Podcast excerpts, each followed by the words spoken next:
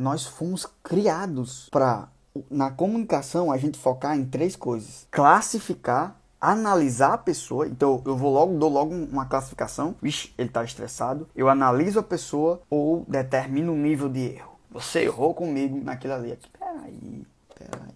Quem é o perfeito, hein? Quem é o perfeito? Então o foco da sua comunicação está em você se engrandecer e ficar certo, ou o foco da sua comunicação está estritamente focado em solucionar o problema. Anota aí, um comunicador com excelência não liga para estar com a verdade. A verdade não é importante. O importante é a solução.